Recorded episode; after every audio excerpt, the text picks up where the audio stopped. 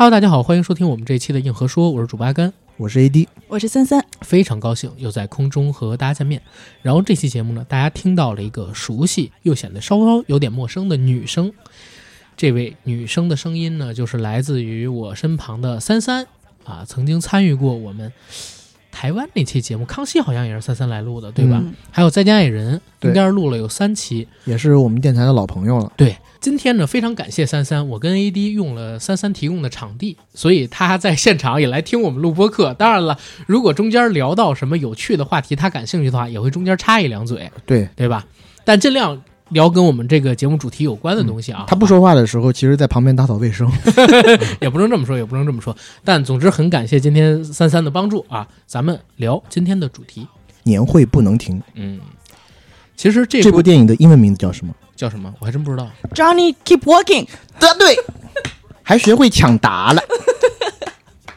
啊，这名字你们俩都是什么时候看见的？我在看片儿的时候完全没关注，我靠呃，在呃海报上有。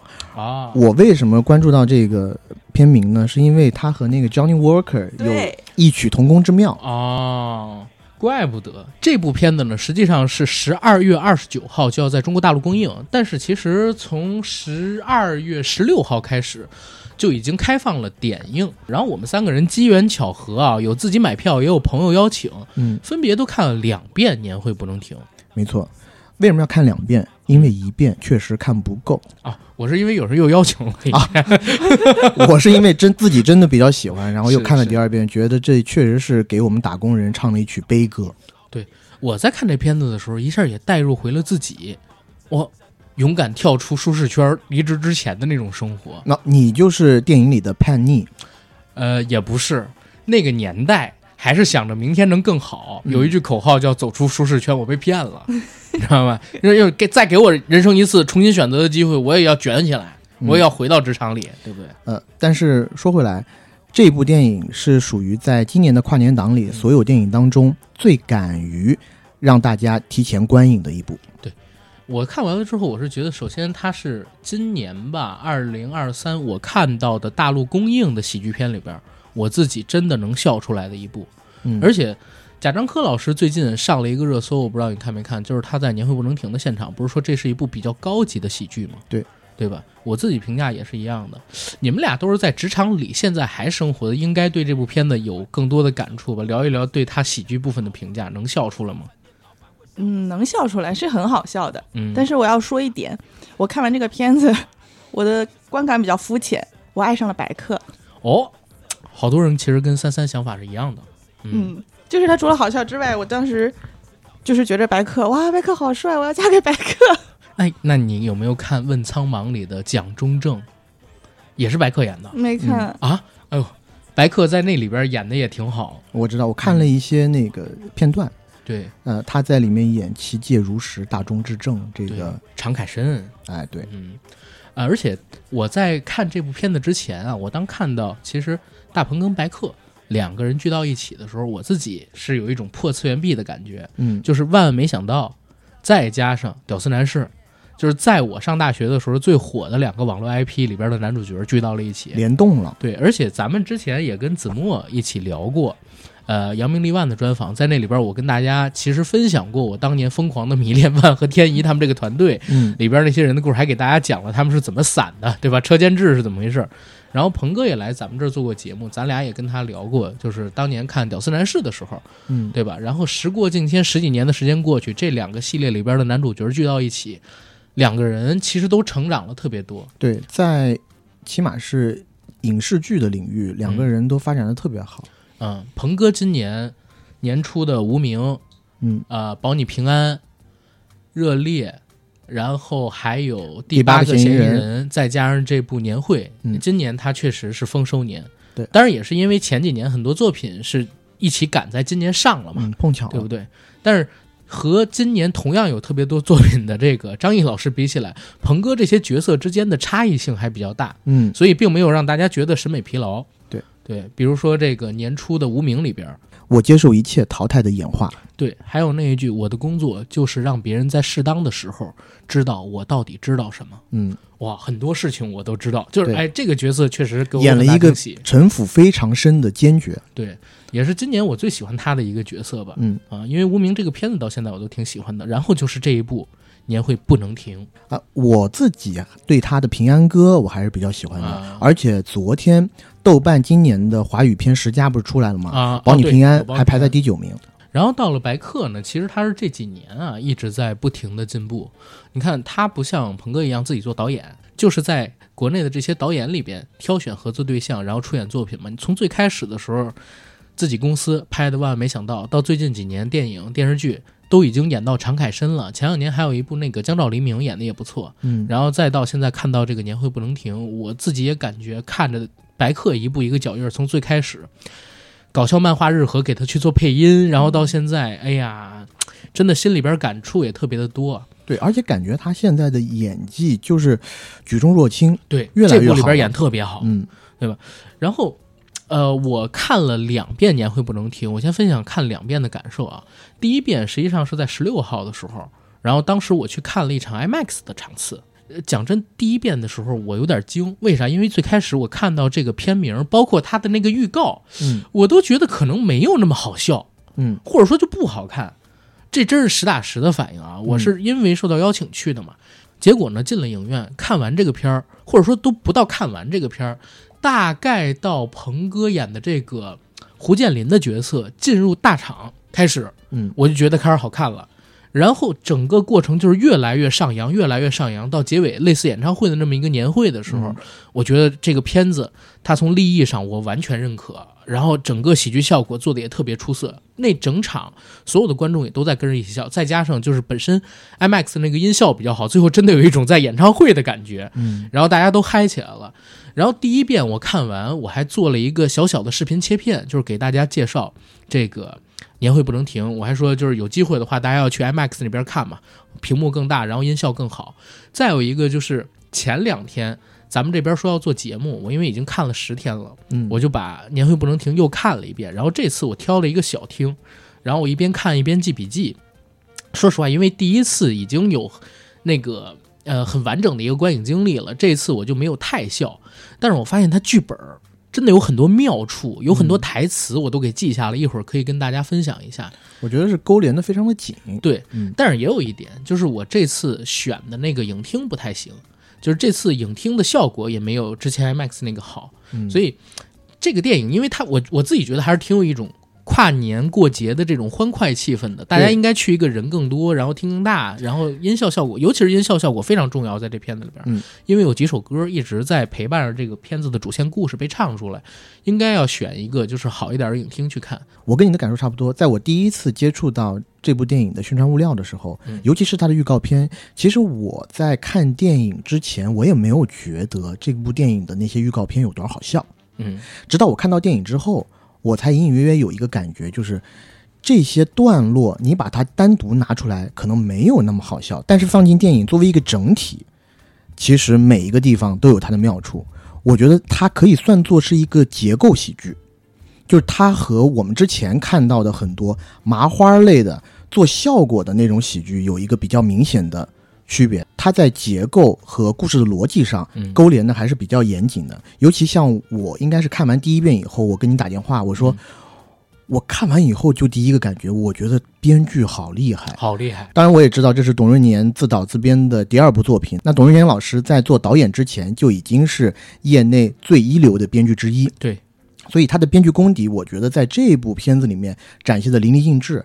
其实这个故事的一句话梗概非常的简单，呃，你可以很简单的把它概括为一个职场小卡拉米，嗯在职场里因为各种阴差阳错而掀起的一场惊涛骇浪。没错，来整顿职场，但就因为故事的勾连在于一个个阴差阳错，你在看电影的时候就会很害怕把它做成一个特别没有逻辑性的一个胡闹喜剧。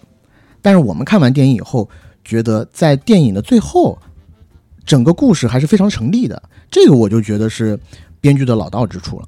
然后对于这个电影的喜剧部分呢，我自己也是非常吃的。我第一次看的是一个小的影厅，嗯在九仙桥那边，一个厅里面大概就四十多个座位，但是呢，我那一场因为是提前点映嘛，也坐了差不多有十几个人，那十几个人估计都是九仙桥旁边的一些园区里面的白领儿。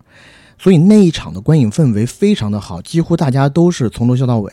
但我看完以后，稍微有一个隐隐约约的担心，就是呃就像你刚刚讲的一样，我觉得这部电影的喜剧部分是挺高级的，嗯。而且喜剧部分真正能打动我们这些在大都市里面的职场打工人的原因，就是因为把职场写得非常真实，嗯。可以让我们想起我们真实的生活当中，在职场当中经历的很多事。但是我的担心就在于，在中国喜剧的主要战场应该是四五线或者更下沉的一，点，对。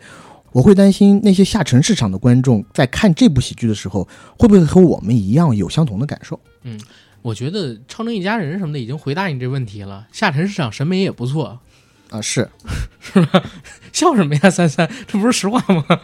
对审美是一个问题。我只是说，呃，因为下沉市场里面的这些普通老百姓可能没有像我们这么直接的和大厂接触的机会，嗯，所以他在看里面的一些呃笑点，看一些讽刺的梗的时候，会不会跟我们一样，一看到就会马上反映出心领神会。，对我们之前在现实生活当中，我们自己确实有经历过这样的事情。嗯。第二次我就留了个心眼儿，就跟你讲的一样，嗯。我去到了 IMAX 影厅，嗯。我约了大概五六个好朋友嘛，坐在那儿，然后那一场几乎坐的也是非常的满，嗯效果非常的好，尤其像你说的，在影片中段，他们开始准备年会以后，嗯。每一次他们唱歌，一直到最后、嗯，那个算是奇观式的年会的展现，对，真的让你觉得特别的嗨。然后到最后，胡建林、Magic 和叛逆一起上台、去唱那个《我的未来不是梦》，然后和改编曲，还有呃加 rap 那一段的时候，嗯。我除了开心之余，还有一丝怎么说酸楚，因为觉得那是打工人社畜的心声。对，而且我还在录节目之前，我跟你说，曾经我还在职的时候，某一年年会，我也写过一首真的特别像的 rap，嗯，在我们年会现场唱了，对吧？就是因为过得太压抑，感应该是博得了满堂彩。呃，博得满堂彩。然后我当时我的那个老板在下边面如金纸，然后那个有这样一种感觉。然后我们前边这块儿我觉得说的有点多了啊，咱们也聊完了各自的一个观影的感受，可以直接进一下《年会不能停》这个片子，先给大家介绍一下。《年会不能停》呢是由董润年编剧并导演。应罗嘉担任编剧和制片人，大鹏白客、庄达菲领衔主演，王迅主演，孙艺洲友情出演，李乃文特邀出演的一部喜剧电影。该片讲述了前工胡建林阴差阳错被调入集团总部，成为金领，在集团年会上揭露了工厂贪腐的高管最终保住工厂工人工作的故事。然后这个片儿呢，要在十二月二十九号于全国公映，前两天是刚刚办了首映礼。整部片子的时长是一百一十七分钟，然后需要给大家介绍一下导演。刚才我们聊了大鹏还有白客这两位主演嘛，嗯，其实这个片子我觉得最大的功臣应该是导演。对，董润年啊，是中国八零后的一位青年导演。然后这位导演呢，其实是编剧出身，在他入行之后，其实夺得了很多编剧领域里边的荣誉，比如说金马奖的提名啊，也比如说大学生电影节最佳编剧啊，甚至还有中国导演，甚至还有中国导演协会他提供的一个编剧奖项的提名。然后董润年导演，他是黄渤青年导演扶植计划出头的，嗯在一九年的时候和黄渤老师一起合作自己的第一部电影叫《被光抓走的人》。对，其实，在今年九月份，我跟 AD 我忘记是录哪期节目的时候，我们俩聊到过这部片子。我说这部片子其实它的剧本很有意思，它讲在重庆出现了很多道莫名的光，这些光笼罩在别人身上之后，这个人呢就会消失掉。所以，因为这个光的出现，重庆消失了大概三分之一的人口。但是名字片名虽然叫《被光抓走的人》，可讲的却是这些被光抓走的人走了之后剩下的人的故事。对，而且他们在这个故事里头，其实探讨主要是爱情对于人的意义到底是怎样的。没错，因为后来别人发现，这些被光抓走的人呢，都是正处于热恋当中的。情侣，对，那就有一个问题，剩下的这些人有些是夫妻，嗯然后有些也是情侣，对，这时候就有问题。那你之前跟我说的山盟海誓都是他妈狗屁是吗？都是假的。难道我们现在已经没有爱情了吗？而且还有一个情况就是，有的夫妻一个人被抓走了，他是被谁抓走的？对他去哪儿了？他和谁一起去哪儿了？或者说他就是爱老婆，但他老婆不爱他呀，对，对不对？嗯就有这样的问题，那我们这个婚姻关系或者说恋爱关系该不该延续？我们到底是处于怎么样的一个状态？我们之间还有爱吗？就是剩下的这些人要面对的问题。其实那个片子正经，我当时看的时候最震惊的点是在哪儿？嗯整个概念首先是很新啊，但我最震惊的概念是黄觉。嗯，黄觉跟他老婆扮演的那个有点像邪教的团体，其实是已经完全对爱呀、失去信心，然后变成了一个就是我们叫呃 HQ 俱乐部嗯这么一个组织，一群对这个爱情已经完全绝望的人聚集在这个 HQ 俱乐部里边，然后大家就就完全放下道德跟以往的社会观念，对吧？这当时我看的时候都挺震惊的，然后我也从那部片子开始吧，就是对董润年导演开始有了解，然后开始有接触，嗯然后又补了一下，原来他是哦，《疯狂的外星人》、老炮儿、心花怒放，包括除戏痞的编剧。对，可以说在中国八零后的青年导演里边，他作为编剧出身是很出挑的一位。然后这一次的年会不能停，其实如果大家有去看过片儿，就会发现编剧功底巨扎实，而且整个片子最出彩的地方就是来自于他作为编剧给到演员们编写的那些台词，还有他因缘际会设定下的那些巧合跟冲突。嗯因为好多时候，作为编剧啊，都会利用巧合去推进故事，但太巧合了，就会变成涉过愤怒的海嗯，那个样，对吧？或者说巧合要用对地方。对，在一个喜剧片里面，你可以容忍他在一些大情节上有一些巧合，但是嗯在巧合出现的当下，你的潜意识里知道，首先这是个喜剧片，第二，故事的核就在这几个巧合。如果这几个巧合不出现的话，这个故事就成立不了。而且我第二次看片的时候，我发现他给其实每一个巧合都安排了伏笔，嗯还有安排了答疑。只要你详细去瞧的话，你会发现整个电影里边，基本上我看到的巧合都能自洽。都是情有可原的。对它不是说是无根之水。没错，有很多电影里面的一些巧合，就是在前面没有任何的伏笔，所以嗯当它突然出现的时候，你会觉得啊，这是编剧在强行给你解释，强行给你在这里埋一个转折，对。但是就会让你觉得，嗯，好像是被强行喂了点什么东西一样。对然后进一下这个电影的故事，我快速一下啊。其实呢，整个故事围绕的角色就是董成鹏扮演的胡建林身上。电影一开始其实是九八年的胡建林出现在公司的年会上，给大家表演了《我的未来不是梦》。伴随着这首歌的唱起，用时代剪影，对吧？告诉大家这二十年时间里边发生了大概什么事儿。然后时间就来到了二零一八年，故事的进行时。而在这一开场，胡建林拿到了一份人事调整通知，他要被总部调去省城的总公司，对不对？然后担任人事部门专员的这么一个工作。从以前他干了差不多二十年的标准建厂钳工的身份，一跃变成了 HR。嗯，他自己也很纳闷，不知道到底是为什么。但是呢，他因为整个人比较单纯嘛，就认为可能是因为自己过去二十年时间里边工作努力，终于被上司看到了，没错。然后公司想拿他做个典型，告诉所有人，只要有梦想，只要努力就能成功。就一定能成功，对吧？嗯然后来到了这个总部，结果一到总部呢，发现哎，所有人对自己怎么都这么关怀，这么照顾？嗯哦，原来这是出现在一个巧合上。这巧合是啥呢？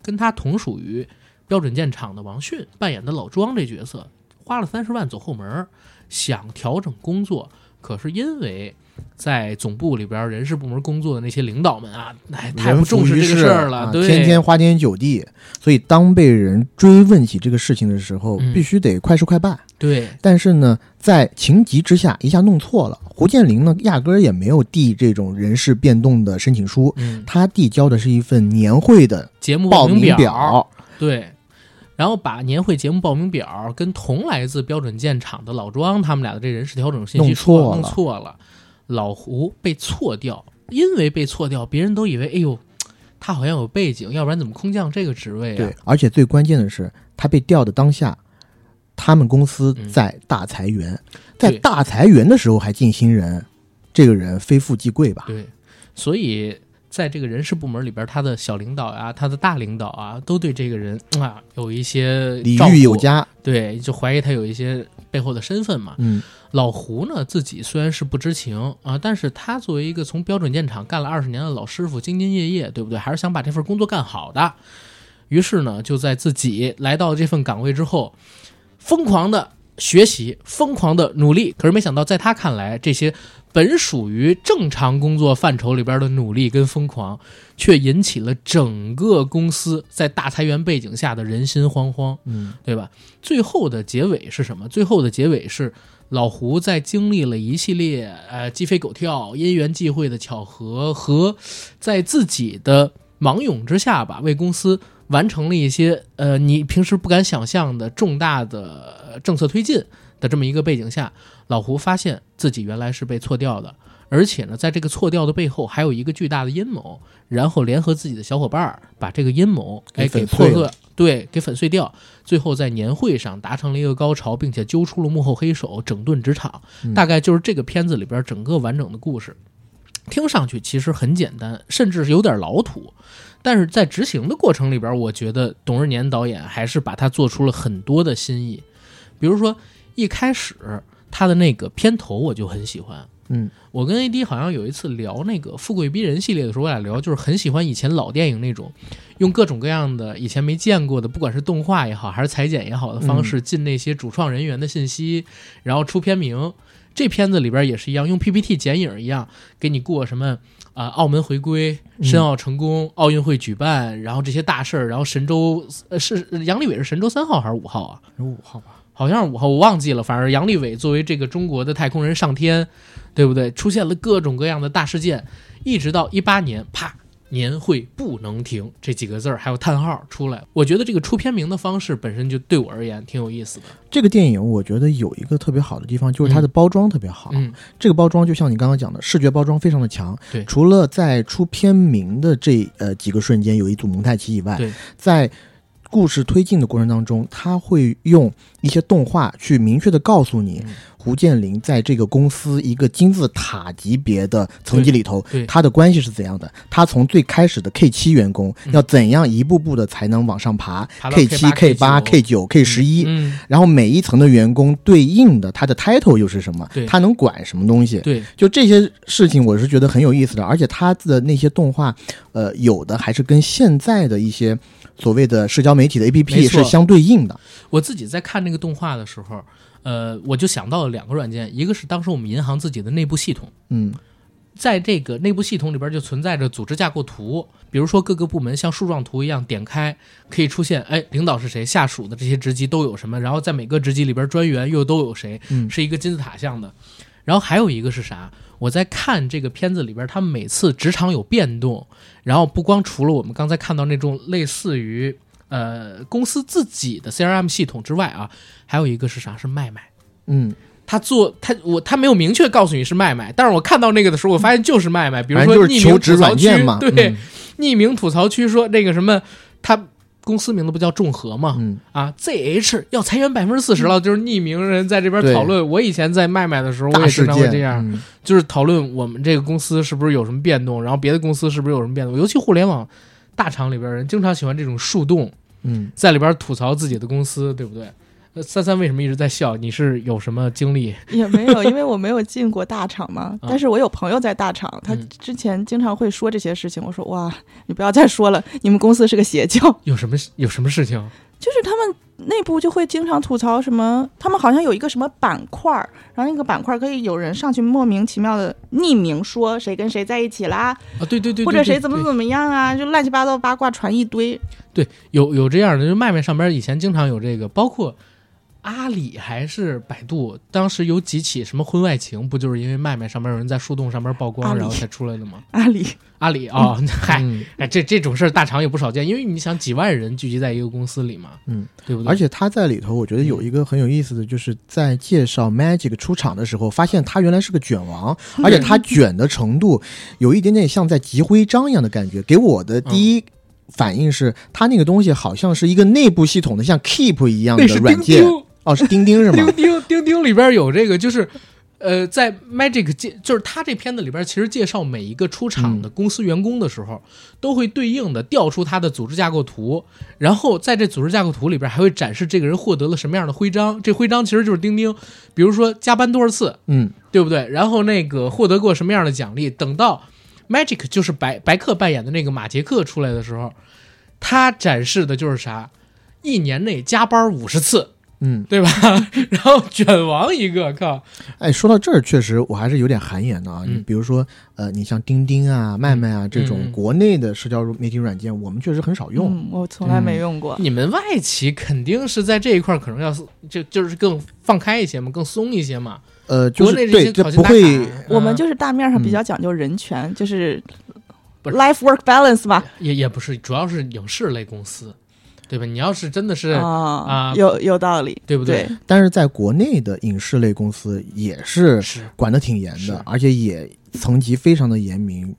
大厂用 OA 啊，然后一些更大的互联网企业用钉钉，强制他用钉钉什么的，我这个是确实是知道的。包括我们现在在跟呃别的公司去做项目，别的公司会有第一个问题，哎，你们公司能用钉钉吗？就是有一些事情在钉钉上聊起来会比较方便一点，但是因为我们是外企，不能用钉钉，嗯。我们只能说，哎，我们得用那个 Windows 的 Meeting，嗯。Windows Windows 会议那个软件，或者呃，在疫情的时候用 Zoom，人家嘴上不说，但心里都会说，哎，矫情，而且还会有一个想法是嗯，钉钉这么好用，你们都不用，干嘛呢？不是钉钉这个东西太可怕了。嗯，我我因为被绑绑死了，因为我是这样，我是在疫情来之前一九年我辞的职，我就不上班了。嗯但是我交过有在职场里边的女朋友，在疫情期间，钉钉我不知道现在还是不是这样。他当时跟我讲有一特别傻逼的功能，就是你只有连到公司的 WiFi 才算打卡成功。哦，是对呀、就是这个东西很要命。他说啊，本来呢就是其实可以偷鸡一下的，嗯对不对？然后你要要按之前，你知道我以前在职场的时候，我见过一个最牛逼的，嗯拿那个泡泡糖做纸膜扫指纹，你知道吗？用那去打卡。啊，那个是可以的，就是用那个公司门口那个打卡机，你在那个泡泡糖吃完了之后，你摁一个，然后把那嗯翻出来，然后拿它去扫，其实是可以的。哎我这又要说一句是不，是教人 在没有，我这又要说一句，有一些何不食肉糜的话。啊？我自从进入到职场就没打过卡，然后是我从来都不知道打卡是什么东西嗯。但是呢，我周围确实有很多朋友嘛嗯，呃，是要打卡的。就算是我们做电影的，也是一样。是是，下午四点钟跟我出来聊剧本，聊聊剧本，聊到大概六点多，我说，哎，要不就走了吧，晚上一起还有个局，吃个东西。啊然后他说。可以是没问题，但是呢，你让师傅到前面绕一我下，打卡，我还想说，哎，绕一下是干嘛？因为他没有让我在那个路边停。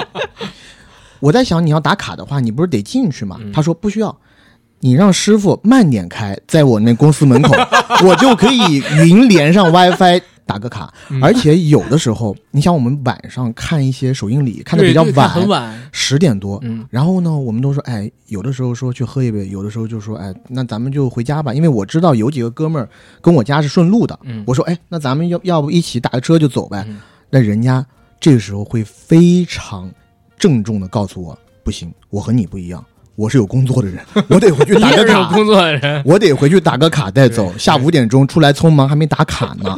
对，所以哎，就是这个片子，我是觉得它生活化在哪儿？你就像我已经离开职场很多年了。嗯，对不对？然后你们俩可能也没有用过钉钉，但是身边实在是用这些东西太多了，都有这个感觉对不对感受。就是你一认都能认出来，包括你一看它那个架构图，你大概都知道它到底是怎么回事儿，嗯对吧？都不需要你在这种互联网大厂里边工作，你就已经知道嗯啊。这是我觉得整个片子上边接地气的第一个点，就是它首先视觉上做的很新，嗯第二视觉里边用到的这些元素，其实我们都能认出来。对，而且他在用视觉上的这些努力，去让你更好的理解整个故事。哪怕你之前没有进过职场，但是他用这种动画的形式，可以让你明确的感知出啊，你在职场里面嗯大概会有嗯怎样怎样的遭遇，大家的一个呃工作氛围是怎样的。嗯，没错，这是从视觉元素上边儿说他这个剧本编的新啊，然后包括说拍摄的技巧用的好，然后再说回他那个剧本，我觉得他整个进故事进的很快，而且前面其实信息量很大，铺垫的很足。比如说在出片名之后的第一幕就是接到调令文件嘛，然后后边儿大概过了不到一分钟，就是工厂里边儿的人给老胡办送行宴，代表老胡跟他们的关系处的都特别好。嗯然后在送行宴上边，王迅问老胡为什么被调走，怎么被调走。嗯然后老胡跟他说了一个自己的理由之后，王迅出去打电话骂老侯，就引出来这个误会可能是误调，嗯对不对？再等到王迅骂老侯，刚骂出老侯的名字，就直接进到几天前发生了他们发生了什么？事儿？对，，引出了换货的线索，嗯就是把到底为什么老庄能够走这三十万的后门，什么这那的给交代清楚了。然后到后边，因为我在看第二遍的时候会想，一般情况下，你看老侯没有给老庄办事儿，嗯对不对？老庄应该要追这个事儿啊，可是为什么还能等？胡建林就是鹏哥扮演的这个角色，到了总部之后混一段时间，然后王迅才去追这个事儿呢。哦，原来在第一幕的结尾是白客给老庄打了个电话，让老庄表演节目，对对吧？老庄误认为这是对他的一次面试，因为白客当时说的是我要对您进行一个远程面试，嗯所以老庄一直以为，哦，总部的人已经对他进行完初试了，他在等复试结果，结果嗯迟迟等不到，才跑到总部那边去找麻烦。这中间就给了胡建林，就是鹏哥扮演的这个角色，在总部里边折腾的时间。对，有发挥的时间了。对，就解决了为什么一开始王迅不去总部闹事儿。嗯，对不对？他其实是在开场就埋了好多的信息，然后给后边做了铺垫。对，这就是我们之前所说的，因为有这些伏笔，所以嗯你在看这些巧合的时候，你会觉得可信。很顺，嗯对，而且而且我记得白客考核庄正直那场戏，嗯我自己也是觉得特别有意思。嗯他在让庄正直唱歌，他唱着驼铃的那一场戏，承担两个任务，一个是庄正直可怜，另第二个就是一墙之隔的酒宴现场，是，胡建林在和那些工友们依依惜别。嗯，这首歌一下子就转成了刀郎唱的原版，对送战友。然后很快的第二幕就紧接着，这首歌还没结束啊，紧接着就是胡建林第二天了，嗯啊惜别了自己的呃父母亲朋，嗯，去到了大城市。然后这是第一幕，第二幕开始，其实先给你引进了这个片子非常非常重要一个前提，就是总部面临了营收压力，他们现在要做转型，嗯然后就引出了广进计划。什么叫广进计划？就是公司会议抉择到底是不是要全力转互联网金融，嗯剔除重资产板块。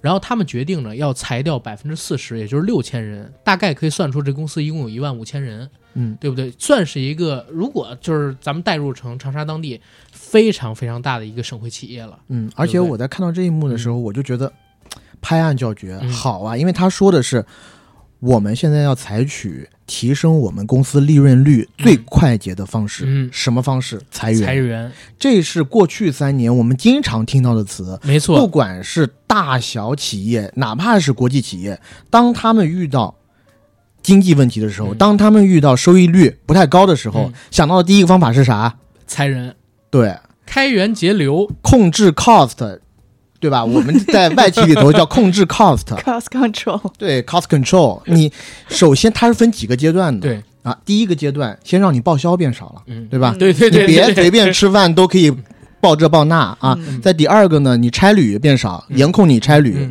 到第三个，这些都没有办法的时候，就到摊人头的上面了。对啊，给 head count，你每个部门得给你几个人人头，你得交，对，你得出去你得。交，对对吧？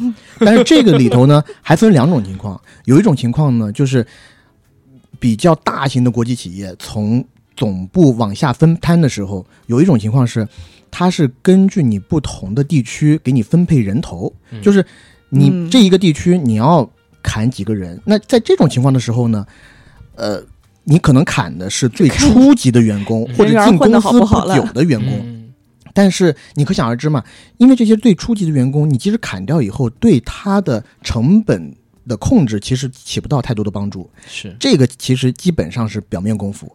但是当你某一天听到这个公司要砍中高层的时候，你就知道啊，他要下真的下狠手了，因为他真的要从钱上把关了。对，我在看这一段的时候，我其实最拍案叫绝的是啥？他拍了这公司里边各个部门人的反应。嗯这里边我还记了，你看啊，在宣布了这个叫做“广进计划”的计划之后，员工百态展示，有不服的说凭什么裁我们呀？对，然后有巴结的说，哎呦，得把这领导伺候好，这样的话自己就不会被裁。然后后边还拍了什么呢？拍了领导的反应，比如就 Peter 就说，让他背个锅，对吧？自己辞职，成让他背个锅，自己辞职，赔偿金能不赔就不赔，嗯，还不懂怎么做事儿吗？对不对？再到那三狗直播间里边，李木子、何文俊，还有那个叫叫什么？李飞，他们三个人饭桌上边一出来，仨人也是各执己见啊，说我们绝对不当出头鸟，爱砍谁砍谁，跟大溜儿对吧？对。别大波轰隆弄我们，只要不砍我们就行，或者说我们是几步的，只要我们部出的人头数不能比别的人数多就行。对对对，就是实际上在面对裁员的时候，大家都是韭菜不说吧，韭菜之间还相互要卷一卷，对你知道吗？这其实就是跟李乃文扮演的 Jeffrey 到最后说的一样，大家的心理你还不懂吗？当遇到这种事情的时候，当企业面临困难的时候，哦，你真的让所有人都降薪，陪你企业共度难关，有的人不愿意，大大家心不齐。对，然后这段职场百态，其实我自己就挺喜欢，嗯因为我自己虽然没在职场里，但是因为我跟互联网平台接触的特别的多，嗯就像你刚才所提到的一样，先是差旅什么的变少。对，你想，一八一九年的时候，我动不动就往上海、广州跑，对不对？真的。二零年咱俩还一起去了一趟那个广广州，对不对？后边两年就是这种出差变得好少，对吧？这种出差变得好少，因为经济大环境不行了，对，因为都是他们负担嘛。然后最离谱的那个就是我合作的比较多的那个平台，他们原来有四千多人嘛，嗯，对不对？直接那年先裁了百分之四十，后边又裁了，大概是在裁完了以后的基础上又裁了百分之二十五，然后搞到前两天去颁个奖，你发现认识的同事好多都来了，在哦，都来了，都来了，，就是因为没人可用，你知道吗？就是啊大家都得不同部门的人过来，然后一起整事儿，待一天，第二天就走回这个什么上海去，然后上海那边可能还有一个活动之类的，然后就跟你刚才说的一样嘛，所以这一块儿就他还是很生活化。我不知道嗯董润年导演到底是有多少东西是自己然后有体会的、经历过的，但我认为真的可能有很大一部分是来自于身边的朋友。然后给他总结来的这些分享来的身边的肯经历定是一个集体的创作，没对跑的。嗯包括我还看到，就是在这部片子里边，因为用了一些脱口秀大会，还有一年一度喜剧大赛出来的这些演员，还有选手，还有编剧嘛，他们的出演，应该他们也提供了一些编剧上的帮助，因为这些人也有在大厂里边工作的经历的，比如说像六兽什么的，他们有。是然后除了这几点之外，当然也因为他们的参与，就是这个片子它的笑点其实是真的变得挺好笑的。比如说有一场戏紧接着的，我自己感觉到很好笑的地方是在哪儿？嗯鹏哥第一次见到白客，嗯白客跟他聊薪资，对白客跟他说：“哎，按照您这样的一个从业资历，还有您的能力，我们会您直接到 K 七，也就是人事专员的这个薪资标准，年薪二十四万。”如果再算上什么各种补贴呀、年终奖啊、十五薪之类的，加起来一年大概是三十六万左右。然后鹏哥那个反应特别逗，嗯，你等等，他拿出自己的手机来拍，你把你刚才说过的话再说一遍，对吧？嗯，我录一下当证据。他其实是没想到会有这么高的薪水，他本来以为是月薪过万，嗯，结果白客呢看到他这点，以为哦这个有关系背景的大哥，可能觉得自己给的这薪资不满意，对，而且又对着镜头，怕自己讲出什么不太好的事儿，看，嗯、就是怕自己讲出什么不太好的事儿，万一给领导知道了，以后很难收场。对于是说，这我这这我觉得以您的这个标准，要拿到一年四十万的顶薪，嗯，对吧？然后鹏哥来卖身契拿来，对。卖身契赶紧拿来。啊对，早签早安心，对这一段其实我就觉得他也是用巧合嘛，嗯。对不对？其实两个人想的是不同的事儿。这个人想说，我给我这么高，我必须要抓住这个机会。这他要觉得，呃，他觉得我给的这个低了，他要告诉领导，这其实是一个误会。然后四十万的年薪到手了，再到后边就是他介绍整个职场，先是介绍这个呃吃饭的食堂，对吧？介绍各种小甜点什么的，可以随便吃，咖啡可以随便喝，然后再到游泳池啊、健身区、按摩区，嗯按摩区，对，这时候 鹏哥说：“哎呀，这还是上班吗？这么舒服。”下一个镜头立刻就转到晚上十点，大家还在加班儿这么一个场景了，对吧？真实的上班空间是怎么样的？没错，而且白客还加了一句：“都是自愿加班啊，嗯，到外边也得这么说。九点以后报销车费，对吧？在公司玩电脑又不花电钱，到哪儿待着不是待着，还给自己家省电呢。嗯，卷王多自洽。这个就太有生活了。嗯我在看的时候，我其实、呃看到这儿，我也觉得有点可乐，嗯因为这个反映出来啊，现在国内的很多大厂，首先第一，它有一个倾向，就是呃，起码是前几年嗯，它想向国际企业学习。那这些所谓的国际企业啊，打双引号的外企。跟国内企业不同的最大一点嗯。就是所谓的人性化嘛，然后员工福利高嘛，嗯。所以很多国内的大厂你去看的话，如果他那个大厂效益很好的话，嗯周边配套的那些设施其实配得非常齐。是的，但是在真正的工作当中，有多少人又会去用呢？尤其是在比如说呃季度底、呃月底还有年底的时候，嗯工作这么繁忙的档口，嗯大家都只能当卷王，那些东西都成了摆设。所以当白客带着大鹏。去看这些地方的时候，你会发现，除了食堂以外，其他地方都非常冷清。对，因为那个档口是在裁员的档口，没人敢用。而且他说那个加班的点，我也特理解。嗯就是我身边有人在百度、跟在这个字节、还有快手，嗯还有其他的一些大厂，就是工作，经常会跟我说一什么情况呢？就是熬到啊，就是熬到九点以后啊错。，因为你六点，你想他们那个园区几千人，嗯，然后甚至有的过万，你要是真的六点准时下班，首先堵车，第二呢，有的时候你说实话工作完成不了，他很多公司会给你提供晚饭，就是你加班的话给你提供那个餐补。那你想，反正我回家也没事儿干，我饭钱就让公司给我交了吧。以前我记得嗯腾讯影业应该是提供早饭和啊晚饭，对但它不提供中饭。对中饭你自己买，嗯但如果你自己想加班的话，或者早来的话，我是可以给你吃东西的。对，啊然后晚上十点之后，如果你下班的话，公司给你报销打车钱。对，所以很多人你想六点走堵车，八点呢公司会给你一顿饭，嗯，对不对？如果我没事，我就在公司熬到就是吃晚饭，吃晚饭都吃完了，那我回家，对呀、你想，就比如说咱们国内这些互联网公司，要不然就是在那个中关村再偏上地，嗯，对不对？西二旗在那一块儿，然后他们回家可能打个车三四十块钱，省了吧？十点之后回家吧，让公司给自己报销这个打车费。大家都这么想，所以真的就是通宵达旦，到了晚上九点十点亮的一塌糊涂，那些灯，对，对不对？这这一块儿确实也是特别真实。就非常的生活。嗯，但你然后们肯定是没有这种体验了。有的时候还是会有一些的。嗯呃，我自己知道的是，呃，一些兄弟公司，嗯，呃，其中一个兄弟公司某一个大老板的办公室，他是带淋浴间的。然后我自己知道的是呢，夏天的时候，那个公司里面的有一个男性员工，嗯。周六周日经常到公司加班。公司加班几个好处，嗯。首先零食随便吃，嗯。啊，那些在，柜子里的饮料随便喝，再一个呢就是空调随便吹，然后网费这些都不说了，对吧？嗯。离谱就离谱在，他有几次被人发现周六周日嗯。在公司里洗澡，用老板的淋浴间洗澡。哦，对，那还不完蛋？呃，但 somehow，呃嗯嗯但嗯嗯但但不知道怎么嗯嗯。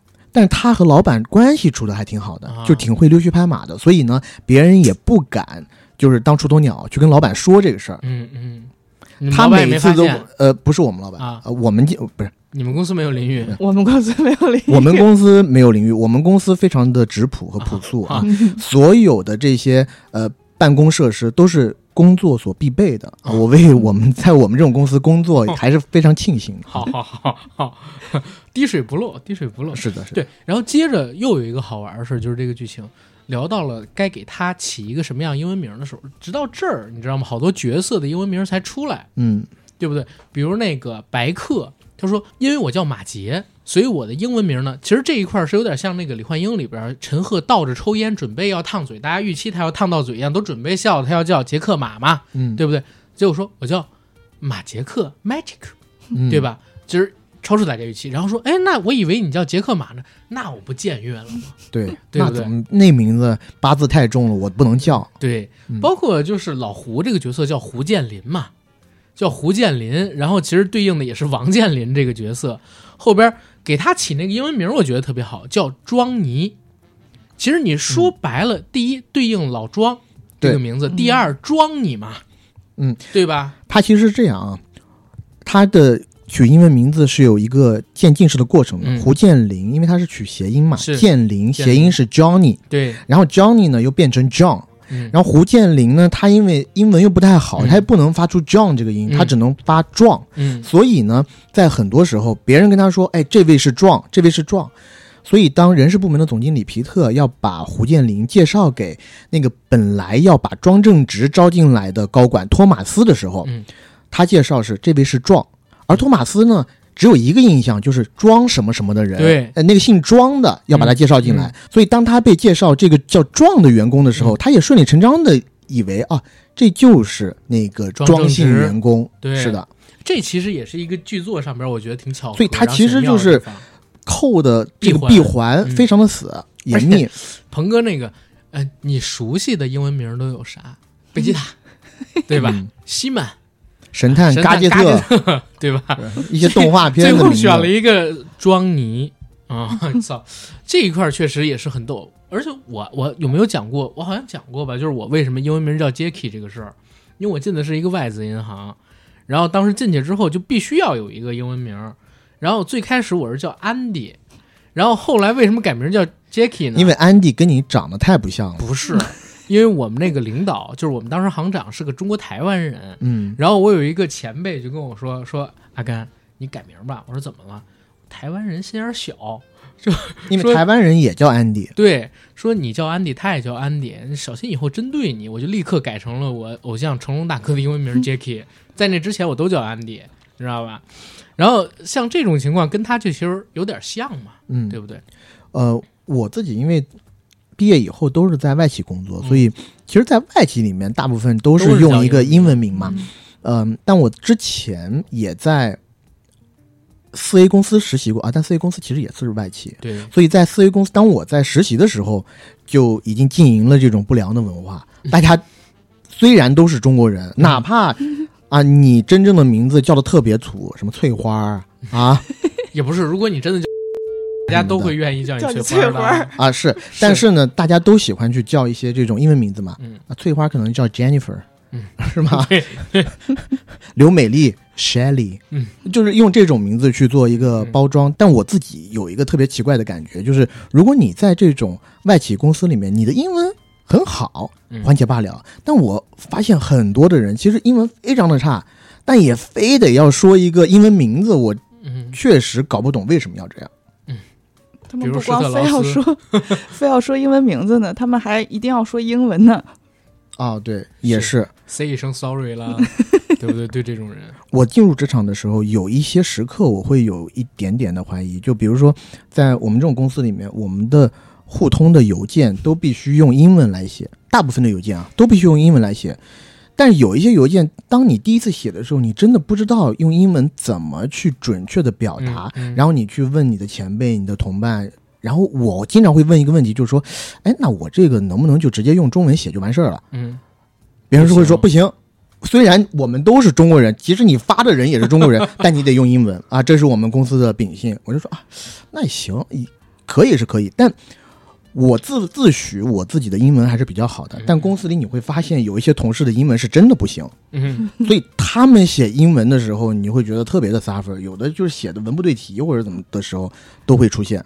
那还要坚持用英文写，嗯，就不明白一定要用英文写。那天我们正好聊到这件事儿，他说就不理解为什么一定要拿英文写，然后我就说了一句话，然后他说你牛逼，你就来我们节目把这句话说出来对，他这看大句话家骂不骂你。又是可以引战的话，啊 是吗你把你的原话原回答跟大家说一下。对，是这样的，我跟他说，因为有的时候那个邮件我拿中文真的不会写，我只会拿英文写出这件事情。比如说我要问我老板什么事儿，我有的时候你老板是中国人他是个台湾人，啊，但是他是就中国台湾是人，他是第第一语言是英文，其实就是他拿英文说的比较 ABC 顺，，差不多。嗯。嗯然后我说这些事儿，我要问他的话，我拿中文我真的不会问，我只能嗯，翻成英文，我再问他。不是啊，他有两个老板，他还有一个老板是北京人呢。哦，对，我有一个老板北京大哥呢哦，北京大哥我是拿中文问的，啊，嗯。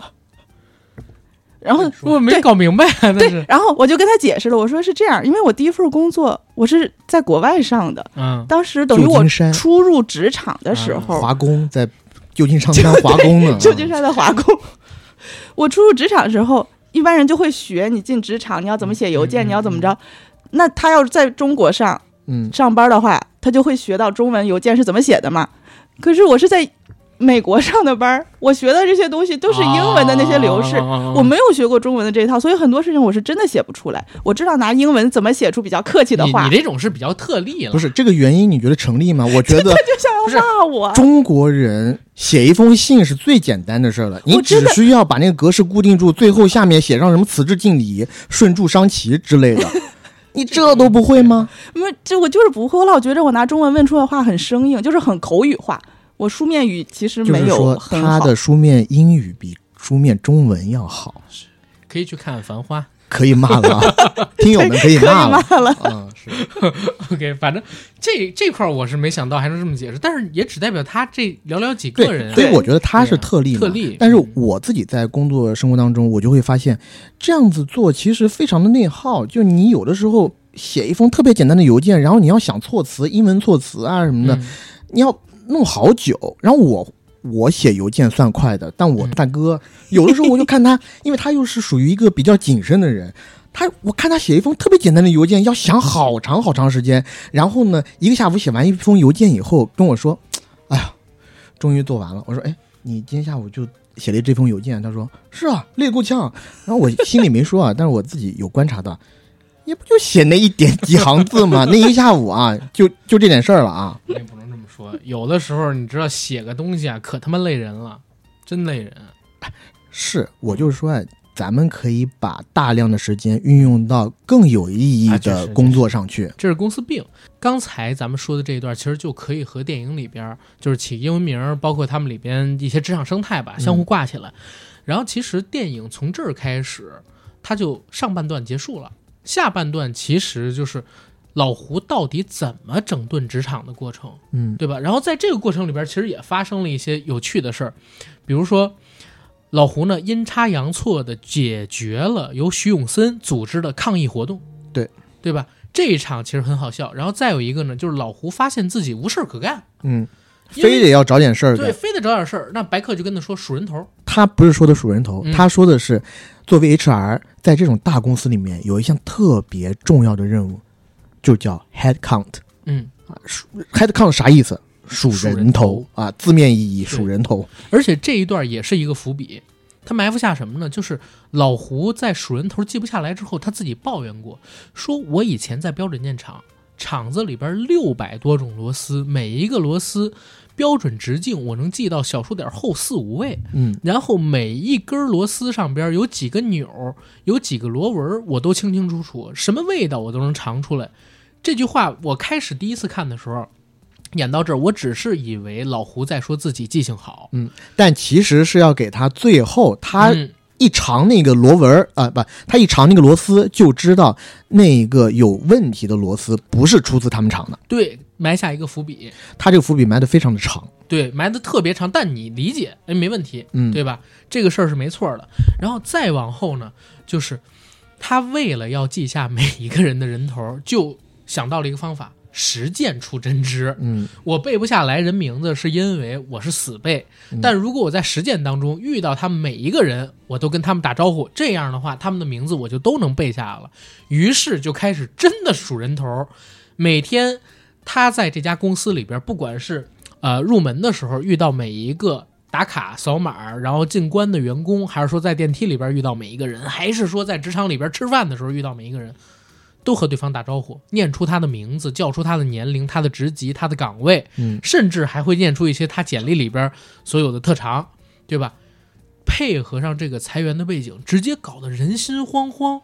嗯，所有人都以为哦，空降一个人事部门的专员，对，这个人事的部门的专员和其他部门每一个部门都没有联系，嗯让他来做这个裁员的动作，没错是最理所应当的。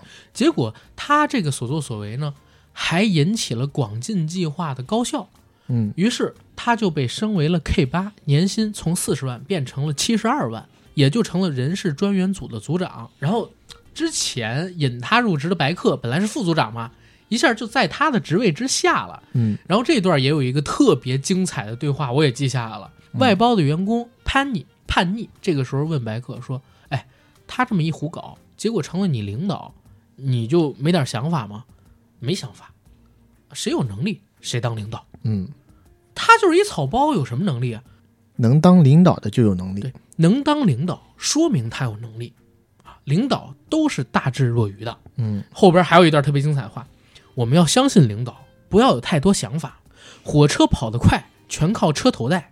每节车厢如果都有自己的想法，那这车就出轨了。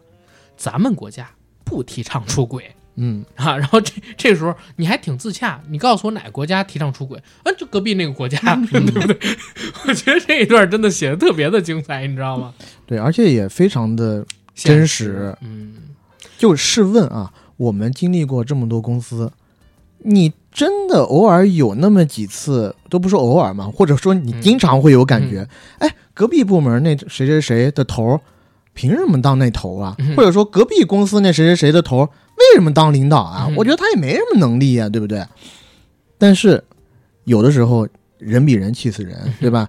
有的人呢是命好，有的人呢是嗯命好还是呃还是命好。嗯，所以呢，你有的时候作为一个底层的员工，你只能这么去安慰自己，对就是领导总是有能力的。你没有发现他有能力，有可能是你自己的能力不到位自己位。的能力，你发现能力的能力不到位，对？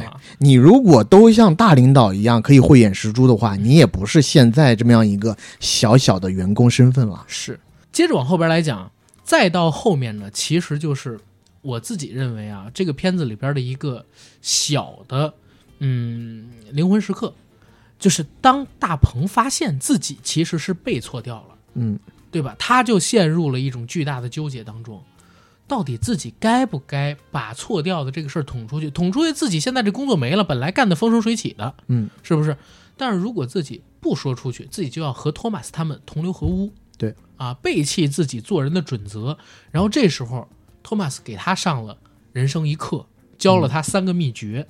这其实啊是托马斯当时跟他说，嗯当个坏员工挺难的，因为当个坏员工你马上就会被 fire。嗯当个坏领导确实挺容易的，你只要记住以下三点，嗯，三招吧。嗯，第一招其实呢就是琢磨不透，说好听点的就是遇事要给下面的人留空间，让他们发挥主观能动性。说白了就是让下面的人揣摩你的心思，能说不明白就不说明白。嗯下属做好了，那是你领导有方；嗯下属搞砸了，那是他们领会错了你的意思，也就是所谓的甩锅达人。这个问题该怎么解决呀？这个问题解决的关键就是要找到关键的问题哎，啊！对，这是片子里边原台词，很逗。是第二招，第二招就是花言巧语，说好听点就叫情感投资，说白了就是多对下属说些花言巧语，显得跟他关系好，让他替你干活。然后在片子里面给的那一段，我觉得也特别逗笑，是他去给 Peter 总说，其实是他的领导。没错，是他领导，他跑过去跟 Peter 总说。说 Peter 总，你看咱俩的关系怎么样？Peter 总就跟他说：“那还用说吗？嗯咱俩就是亲如兄弟啊！”我以你妈丑是瞻啊！对，我现在有一份报告嗯啊，我其实不太知道怎么写。嗯那 Peter 自己马上就把这个责任承担过来了呀。嗯，这份报告就是交给我的呀。那还用您写吗？我直接给你写，写完了你再批阅一下，批阅完了再给到我这儿。对，哎对一下颗粒度，一切都很完美。对，第三招就是转移战火，嗯说好听点儿呢，就是鼓励员工互相鞭策，鼓励他们狼性竞争。说白了就是鼓励大家互相批评，把下属对你的不满转移到别人身上去。哎，我发现这一点啊，在公司里面经常你会看到。对，为什么有的部门长和部门长之间就是斗得不可开交？嗯嗯整个公司的人都知道这两个部门有深仇大恨，哎，但是呢，大老板熟视无睹，嗯，为啥呢？他乐见于此。，对，因为啊，底下人斗得很，那上面的人做的才稳呢。我以前在职场里边的时候，我们的领导就会鼓励我们的团队里边的人嗯相互竞争，然后把我单独叫出去一会议室聊会儿天儿，嗯，对吧？跟另外的人叫出会议室去单独聊会儿天儿，每个礼拜都干几次，然后大家一对。其实跟我们说的都差不多，就是谁有机会，谁没机会，你该怎么怎么样，你看谁谁谁，对吧？发挥怎么样？甚至有的时候就在比如说会议上边直接点，哎，看人阿甘，对吧？最近这个月，然后怎么怎么样，大家得向他学习啊。嗯怎么人家就行，你们就不行呢？对，对不对？这个台词就经常可以见得到。其实他说这句话，当然我心里听着是挺舒服的，可是后头一想，操，这不是拿我推到前边去当火柴棍烧吗？对不对？嗯多少双眼睛啪嗒啪嗒看着我呢，准备要宰我，靠，视我为眼中钉肉中刺。去年我不就遇到一个事儿嘛，嗯就是我高中同学在北京嗯某一家大型国企升正处，我一样的年纪升正处，其实算爬得很快了。嗯他告诉我，他就在他的小部门里面搞这种狼性竞争。他怎么搞呢？哦对，因为他对我聊过一次，因为他的年纪在他那个部门里面算小的，嗯他为了要稳住他的位置，嗯他给他底下的两个直接副手分开来会谈，嗯跟这个副手说：“哎，你对明年的人事竞争有什么想法？”在他副手还没有回答之前，他直接跟他说：“我在我们部门就看好你，不过呢，你也知道那个 B 呀、是你的直接竞争对象，嗯所以你有的时候你们两个得拼一拼，你一定得干过他。嗯然后隔过天来又去找 B 谈，又问他：“哎，你对明年的那个人事变动有什么想法呀？” 也是不等 B 说完，他就也不动声色，拍拍他肩膀头子说：“没错，私底下我还要叫你一声老哥。老哥，虽然我现在职级比你高，但我觉得你能力强，你加把劲啊，把 A 比过去。”从此之后，他说本来这俩人看到年纪比他小的升正处，还心里有点难受。嗯经过这一番谈话，两个人，哎呦，狼性竞争的，互相要把别人吃掉一样的感觉。而对他呢，互相都是拉拢。对，过年过节还送礼。嗯，这就是典型的鼓励相互鞭策，但是能把话不说明白这事儿，我有一个例子，我不是跟你讲过，我有一个老师是做税务相关工作的吗？他有一领导，这个领导其实是体制内的一个官员，然后他给我们举例子说，每次跟这个领导说话都特别费劲，因为我这个老师脾气比较暴，是一女的，嗯然后他就自己讲说，你知道为什么我讨厌跟我们那领导聊天吗？我给你举一例子，你手里有一百块钱假币，嗯然后你拿着这个假币去找领导，你让这个领导告诉你它是真币还是假币。这个领导他会直接告诉你该怎么辨别假币，就是把 辨别假币的八种方法全都告诉你，但是真正辨别那一步，说 yes or no 那一步，啊还是要让你去说。然后告诉你说你用这些方法你能查出来，然后你去吧。他就不告诉你到底是不是假币，其实他知道，但是他绝对不说。嗯然后如果他说过一个什么话，之后你按照他说那话去办了，后边呢可能出点什么问题，你过去找他，有吗？当时有说过这句话吗？嗯啊，我不记得了，好像是吧。这个事儿你跟那个谁对一下，永远是甩锅。就他每次跟我们一聊到他那个领导，就痛骂，你知道吗？就痛骂。嗯这三招真的现实生活中太多领导都会用了。嗯对不对？总结的非常的精辟。再到后边，咱们顺着这个剧情说，其实就到了最后一个大结局的高潮戏。这高潮戏就是在年会临近接至，这个我自曝一下，嗯中间那个给情绪价值，嗯，我之前我底下有人的时候，我也经常用。我 我是这样啊，你个坏领导，不是坏领导，我确实嗯。我还是比较心善的。嗯。呃，人家小姑娘呢一过来，哎，我确实我底下之前啊都是呃女性的助理，嗯。然后呢小姑娘一过来呢，我就怕人家呀心不定，因为助理的职位你也懂的，她的薪资不会特别的高，但是呢我会跟人家说什么呢？我说进咱们这一行，尤其是他们学戏文专业的，我说你看的不是一城一池的得失，尤其在咱们这行里，你看做得好的搭档那是好一辈子的。那徐克和施南生嗯，对吧？啊，成龙和那谁谁谁，我说，呃虽然我们的叫搭档啊，人家是夫妻呀、那现在人家是搭档了呀，都已经离婚了，是吧？是你应该说是小美跟郭富城是吧？对，小美和郭富城这种类似的，咱们这个圈子还是很讲人情味儿的啊。你今天是我的下属，但没准明天你混好了，你就是我的上级，你也要拉我一把。所以呢，咱们就是对事又对人。嗯，人要是齐，我看准你这个人，我们要是要处长期的友谊的。所以呢，在遇到一些困难的时候，我希望你能挺上，也应该要主动的去挺上，对吧？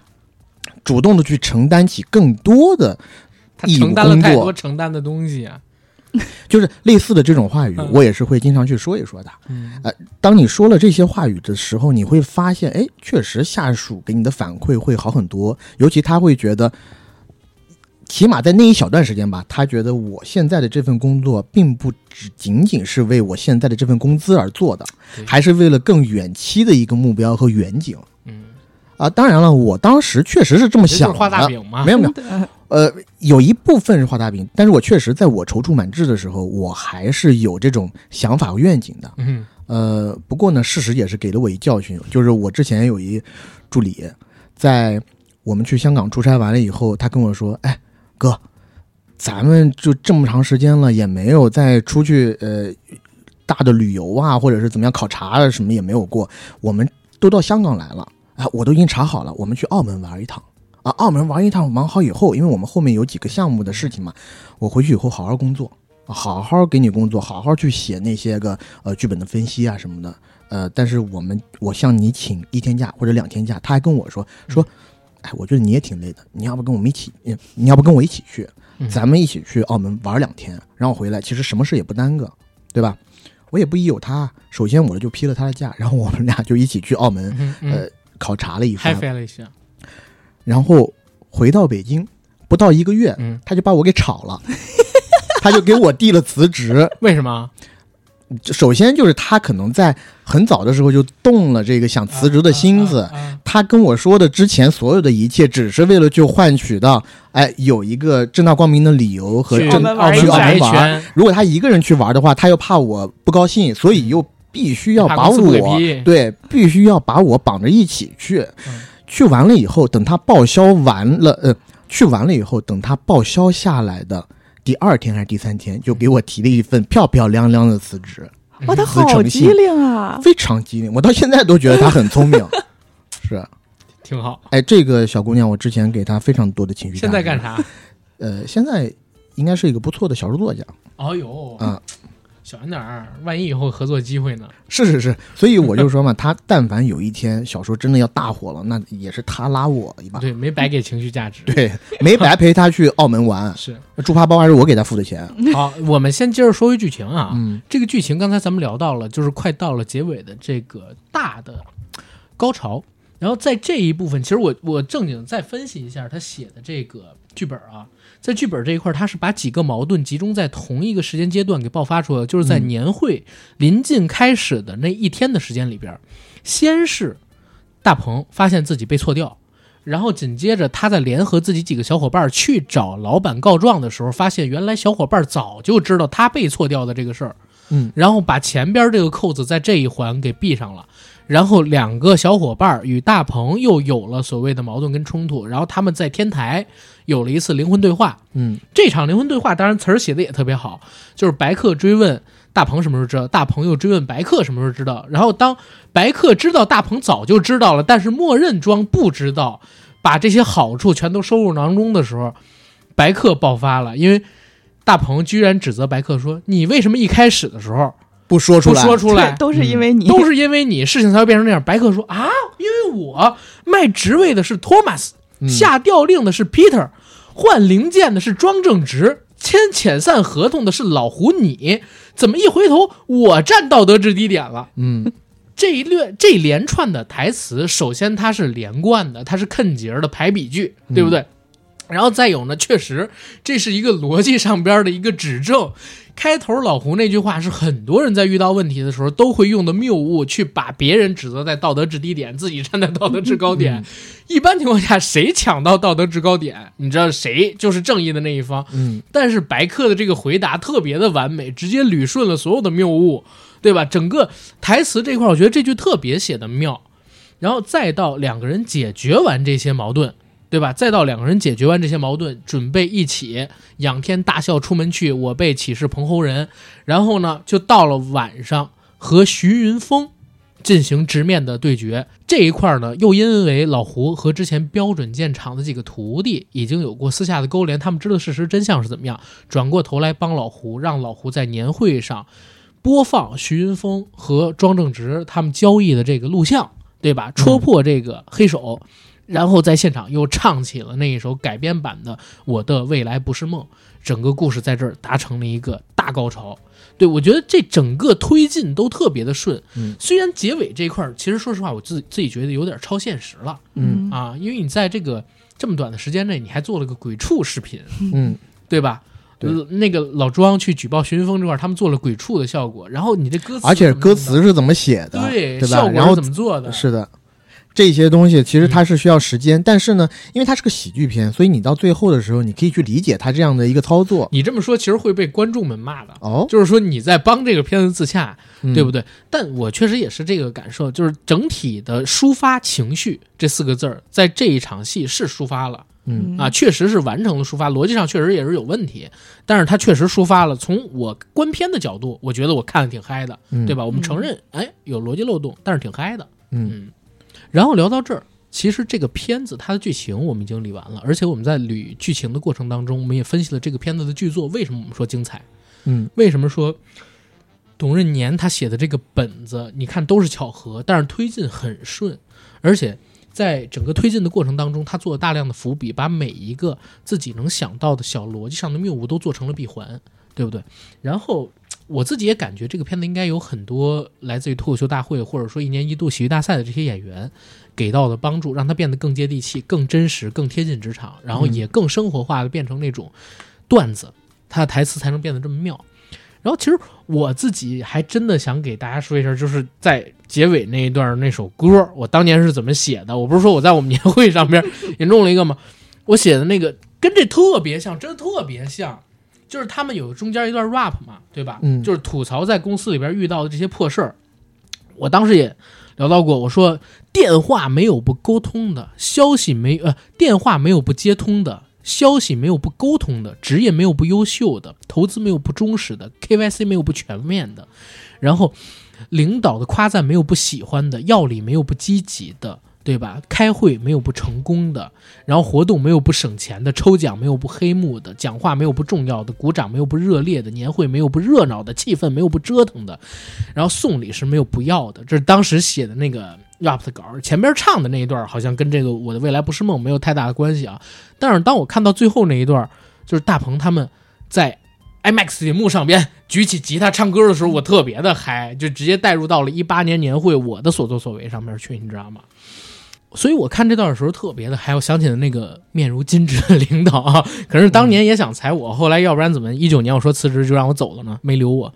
你们有没有啊像我刚才提到的这种，就是还觉得这片子当中幽默的好看的地方，然后刚才又因为种种原因没有提到的？嗯我觉得这片子里面有一个我自己特别喜欢的地方，就是它充满了现在时下流行的职场黑话，啊，比如说对秦科呃，比如说 Peter 总最喜欢说的对齐颗粒度，嗯。颗粒度要对齐。其实这个职场黑话，在我看这个电影之前我是不知道的，嗯。后来我问了呃相关的创作者，人家才告诉我，这个其实应该是在互联网大厂里面经常会说的话，呃，但是我们在影视行业经常会说找到抓手。嗯，找一个抓手，嗯。这个是我们经常会说的。然后在电影里面呢，还说什么找到抓手要形成一套组合拳，啊打通逻辑，打通逻辑，和领导同频，嗯建立矩阵，嗯资源整合，这是我这几年耳朵都听茧的事儿。是就比如说，我们想要做一些什么事情的时候，你要让这个事情做的多种多样啊，就是百花齐放即可嘛。但是呢，他偏不这么说，他要跟你说，你要把这个事情啊形成一个有机的举证结合。但其实讲真，别人在说这个是啊，但其实讲真，别人在说这几个字的时候，我真的怀疑他自己知道这几个字到底是什么意思吗？再有一个就是，我经常去和外面的一些人开会，然后在那个会议上，经常就有大哥拍着我肩膀说嗯：“啊，AD 啊，咱们互相都是优质资源，咱们要找准机会，整合一把，嗯。把咱们的资源进行整合，要找到咱们的核心竞争力。嗯。啊。就是你有你的音频大道啊，你也有你的，你有你的音频赛道啊，嗯。咱们在影视领域也能互通，嗯。对吧？音频加影视，再加上 maybe 未来可能还有文字领域啊，你可以做一个全面型的柱状矩阵呐、就这些事情，呃，就哎，每次一说矩阵，我说实话特别烦。你知道，就有的时候我们给人交刊例，因为嗯你们矩阵都包，对你的矩阵包括什么东西？对，就每次都问这个东西，我你就说我的矩阵就包括两个人，一个是阿甘，一个是对 AD。对对对，啊，我们最大的核心资源就是这俩人。惊了。包括就是你们这个节目，我们分析完其实是属于自下而上，嗯、现在流行的是自上而下的节目嗯啊。我当时听完这个，我就啊，自上而下，你听得懂他说什么？我听得懂啊，就是说我们这个节目就是比较较草根平民草根，然后现在呢，可能就是同类型的播客节目会有会大家更怎么说接触更愿意轻信于那种就是好像把自己包装得比较高大上的那种人的发言，你知道吧？但其实从社会身份上边来讲，我们比他们要强多了，你知道吗？嗯，嗯我其实听不太懂这种话，因为我在公司，我们是外企嘛，我们不太啊说这种东西。然后我们有一位同事，他之前有过在大厂任职的经验，有的时候开会的时候，我们就会开玩笑，他就会说什么这个颗粒度再调的细一点啊，或者怎么样，然后我们就会哗哄堂大笑。我们其实是当笑话来听的，你们真的会现场笑吗？会乐嘎他说嘎的。他说颗粒度什么，你们现场就他他不是是很认真的说出来，我们这个啊颗粒度调细一点，啊他是以一种戏谑的方式说出来。就比如说，老板会说说我们这个方案做的再更 detail 一些，嗯执行方面他或者再怎么样，他说把颗粒度调细一点 就会大笑。嗯，就是更细节化一点儿。对。对，然后还有一个地方我也觉得很好笑的，就是其实就是胡建林分化闹事员工那一场戏，嗯。其实他的核心点就在于胡建林作为一个高级钳工，他没有接触过大厂文化，他不知道优化是。不知道优化这个词嗯。其实是一个坏词，嗯，这在中国啊是一个我觉得呃由来已久办的现象，对，就是你说的丧事喜办。对，裁员叫优化。对，把裁员叫优化这个词，我不知道是从什么时候出现的啊。反正在这几年，优化这个词确实流传的非常非常的广。那作为胡建林这样的一个呃实心眼的员工，让他去优化某一个人，他自己是觉得优化这不是好事儿吗？那肯定是给人颁奖啊。所以。当老板跟他说：“哎，我给你百分之十的一个浮动的幅度上，浮动上上下限，你自己可以去跟人家谈。人家心里想的是，你可以跟人家谈这个遣散费大概是多少，但在胡建林这边，他自己以为这百分之十是他涨薪的上限，所以本来技术骨干要闹事要被裁员，被胡这么一搞，反而升职加薪。但是，哎，误打误撞分化了这些闹事的团体。我觉得这一部分是，呃，很当下的，因为从二零年到现在，其实我们的节目也做过好几期听友投稿，呃，很多听友，尤其是互联网大厂的听友，我们看过很多的那种投稿来信的第一句就是，哎，其实这一年过得不是很顺，因为我被厂里优化了。是，对，所以看到这个的时候，我自己觉得，呃，又有点心酸，又非常的讽刺。今年我在看完《年会不能停》之后，我会把它就是排名排的比较高。我自己是感觉，除了这片子它让我笑之外，它里边真的包了很多的讽刺。你像咱们刚才是一边吐槽，然后一边聊这片子里边笑点，然后一边再给大家顺剧情的，就是因为这片子里边把很多现实生活中我们不满的事儿给说出来了。嗯你像裁员优化，这是你刚才提到的。我其实，在看完片子第一时间，我在想的，真的就是片子到结尾，大鹏站在舞台上边对厂长说的那句话，对董事长啊，当年的厂长说，那个时候遇到困难，厂长说年会不能停，人心不能散，说干个年会给大家整整劲儿，第二年大家齐心协力走出困境。可是为什么时间到了二零一八年，企业遇到问题？愿意花六千万办一个年会，甚至有剪影里边说，去年连汪峰都来了，在现场演出，而且必须要花这些钱。这其实你想，你就说一人一万块钱工资，对不对？六千万够差不多三百人吧，你算社保一年的工资了，嗯对不对？你最后非要裁了这标准件厂，差不多三百多人，你从年会里边省下点不就结了吗？嗯但不行啊。然后为什么现在一遇到问题，大家想的不是齐心协力去走出困难，而是先把对公司最重要的这些员工给裁掉呢？嗯对不对？这其实也是，呃，我我那天我看那个应翔老师，他在呃豆瓣上面分享《年会不能停》的时候，他提到说，为什么说这个戏他感觉有意思？他觉得是现代版的背对背脸靠脸。嗯呃，他觉得就是罗什科里做道场，讽刺这改革开放四十年对于人本体价值的一种物化。然后在目前的这么一个标准下，这已经是能做到的最温和的，但是又直指问题的一种讽刺了。我不能说完全认同，但是他中间说到改革开放四十年的时间里边，从个体的人变成了资产，变成了可以量化的、报表化的一种物，这个东西确实是存在的。这也是为什么现在很多企业遇到问题，第一时间想的是先优化员工的主要原因。嗯，呃，而且我觉得这里面更深层次的原因，是因为企业没有把员工当做是这个企业的核心资产，对，而且越大型的企业越会把员工塑造成一个螺丝钉和螺母，嗯嗯。这个零小零件是可以随时被替换掉的。导致呢，就是其实本意我觉得是好的呢，就是要让在企业在任何时候不会因为某一个个人的离去而导致影响到他企业的正常运营。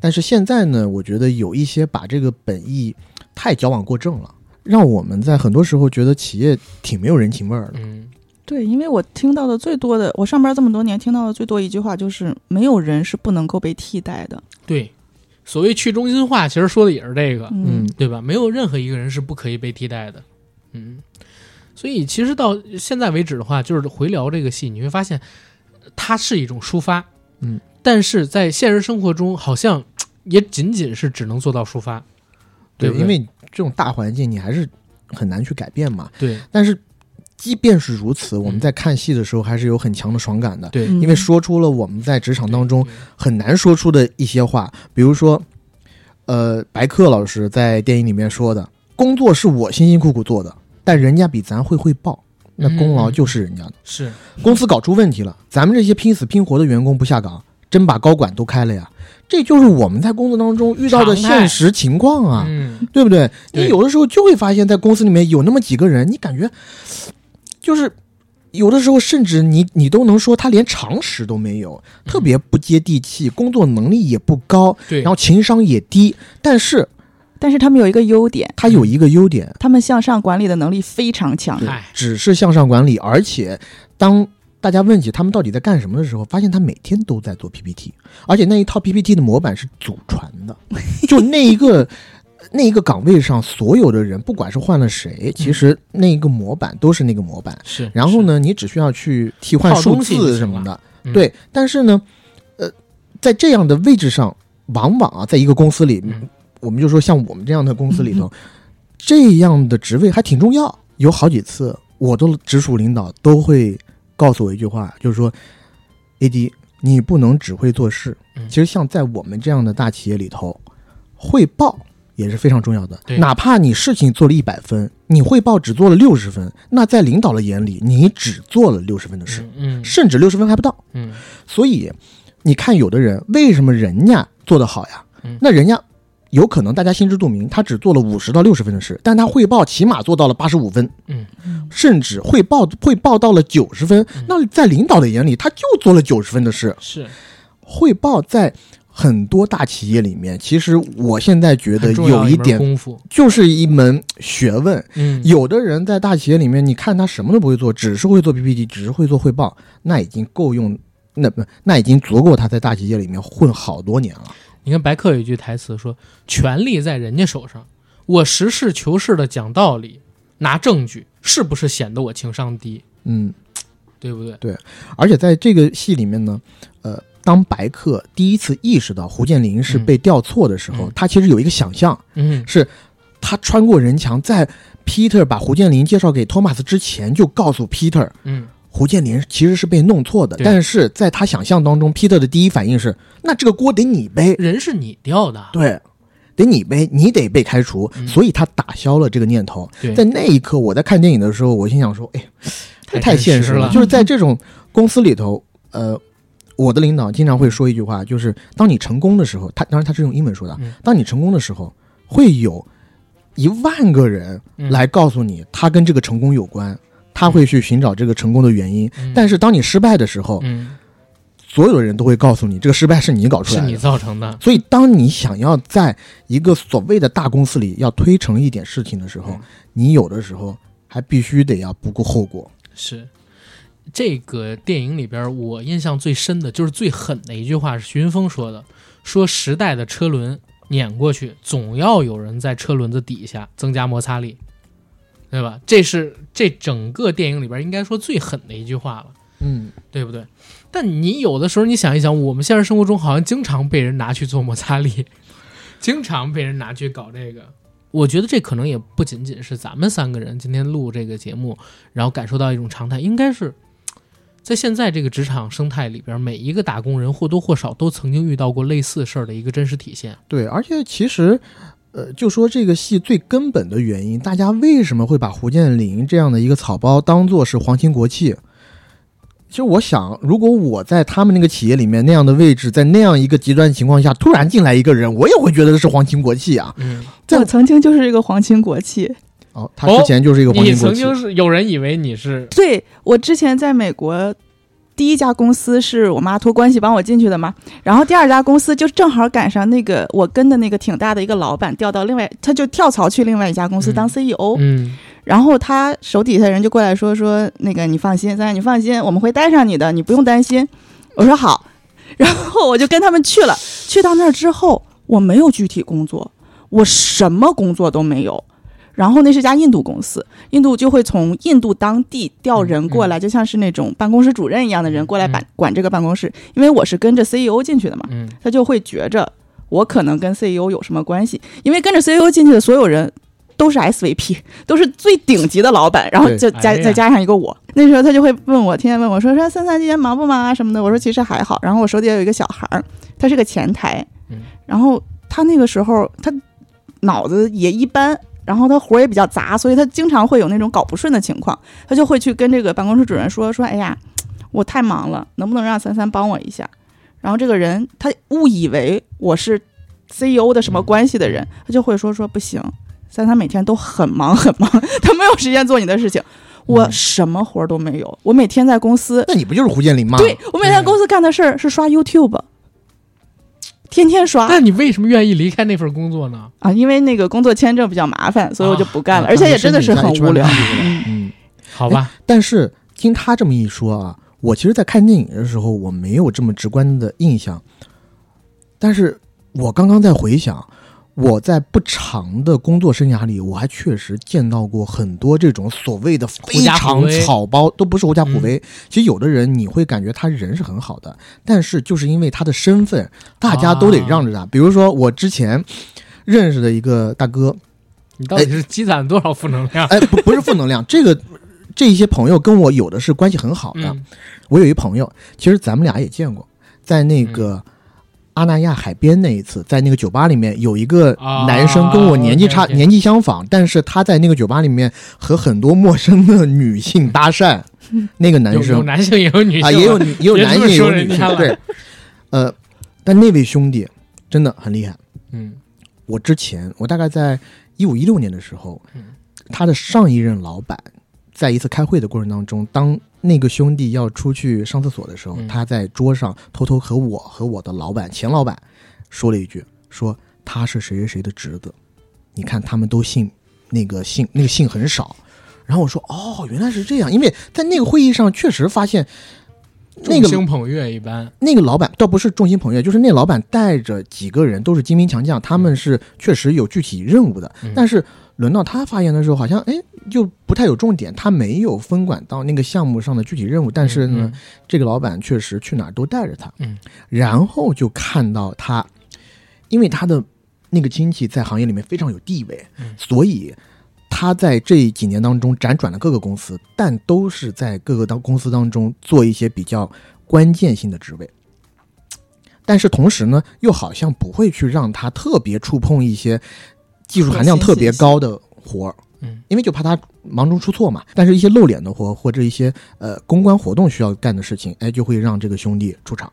啊，明白，还有一些人，其实呢，我们也算是知根知底，或者不到知根知底吧，嗯就是因为共同认识的朋友很多，也大概知道他办事啊什么的都挺不牢靠的。嗯但你有的时候会发现，因为我们这圈子就这么小，哪个公司出了一个呃要职或者肥差嗯，其实大家都是知道的。那往往就是有一些工作能力不太强的人坐了那个位置，那为啥？那就是因为人家是皇亲国戚啊，对不对？你有的时候确实，呃，争不人比人气死人。对，争不来的，就是胡建林这样的现象，在咱们现实生活当中，确实我觉得你要是细想的话，还真的挺常遇到真的有，真的嗯有。对，所以这个片子本身它是一个喜剧嘛，它是喜剧，然后它也有荒诞的部分，但除了喜剧还有荒诞之外，它本身现实属性的基底还是挺重的，打得挺牢靠的。对这片子，其实我 AD 三三我们三个人都是已经看完差不多一两个礼拜了，整体的评价就像刚才节目里边所说到一样，还是挺不错的。有兴趣的朋友可以在跨年期间吧走进影院去看看这部电影，然后。啊，注意有一个推荐，就是能去 IMAX 的话，要去 IMAX，因为这个片子它的整体的视觉，第一是很炫目，第二在头尾还有中间的几个阶段，有一种类似于现场演唱会或者说 MV 的感觉。在 IMAX 那种厅，其实音效还有画质，因为画质更亮，音效更好嘛，对吧？整体的观影感受能往上再提一两个台阶儿，哎，我觉得就是这么喜庆的片子，要用更大的屏幕去看，更多人更多人一起共享，会更有意思。哎，这也是一个真实感受，就是我看第二场的时候跟看第一场的时候感觉就不一样，就是人数多跟少。嗯，我第二场在看的时候，一共全场只有十一二个人，因为我是下午的场次。第一场因为我看 IMAX 人多，全场大家都笑的时候，其实真的反馈会更好。对，然后只有七八个人在一个厅子里边，我也我因为我看过一遍了，我就没笑出声了。嗯，然后大家在后边越，少人笑，大家会互相对顶着劲然后也不好意思。对，所以我我还真是说，就是大家要挑一个更大点的场，更多人的场，其实感受会更好。对对，这样一部优秀的喜剧，我觉得真的是在现在一个时刻非常的急需的，也很难能可贵，要让我们在如此难搞的日子里笑出声来。你有你 Q 了一下鹏哥自传，哎，对，没。错。好的，好，那节目的最后，阿甘做一个征稿，因为我跟 AD 还有三三我们聊这个年会不能停的节目啊，其实吐槽的还有点意犹未尽。对，其实我们在录制的过程当中吐槽了很多很多的东西，但是呢，后来细细一想，不行，还得在职场上混的，还是减了很多很多。经常在嗯录的时候一定跟我说不行，你这指向性太强了，不能说对对听出来了。我们俩就想呢，因为我们这个节目其实有很多人知道我们现实生活中的工作，甚至就可能有同事在听，对吧？嗯好多东西不方便说，但是我们俩想做个征稿，就是看看咱们的听友朋友有没有在现实生活中遇到的这种奇葩领导，在职场当中遇到的诡异的、自己觉得愤愤不平的事儿，嗯，愿意投稿过来跟我们分享。如果想投稿的话，请联系 J A C K I E L Y G T，就是我们的管理员的微信，发一个 Word 文档给他，对不对？然后这些信息我会写在本期节目的附属栏里，欢迎大家来投稿。然后想加群的也是加这个微信，想关注节目主播微博的，请在微博搜索“叶和班长”以及 AD 钙奶爱喝奶，关注我们两个人就行了。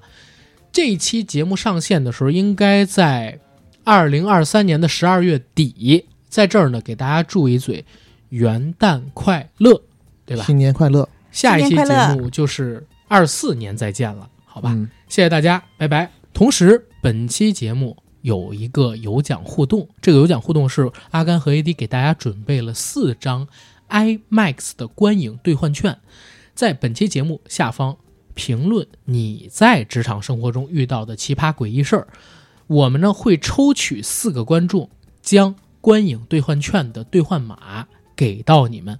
抽取方式呢，就是直接回复你，你中奖了，然后你赶快来联系我的那个管理员微信号 j a c k e l y g t，好吧？七天之内，如果我们通知了你，你没回复我，则视为自动放弃哦。拜拜。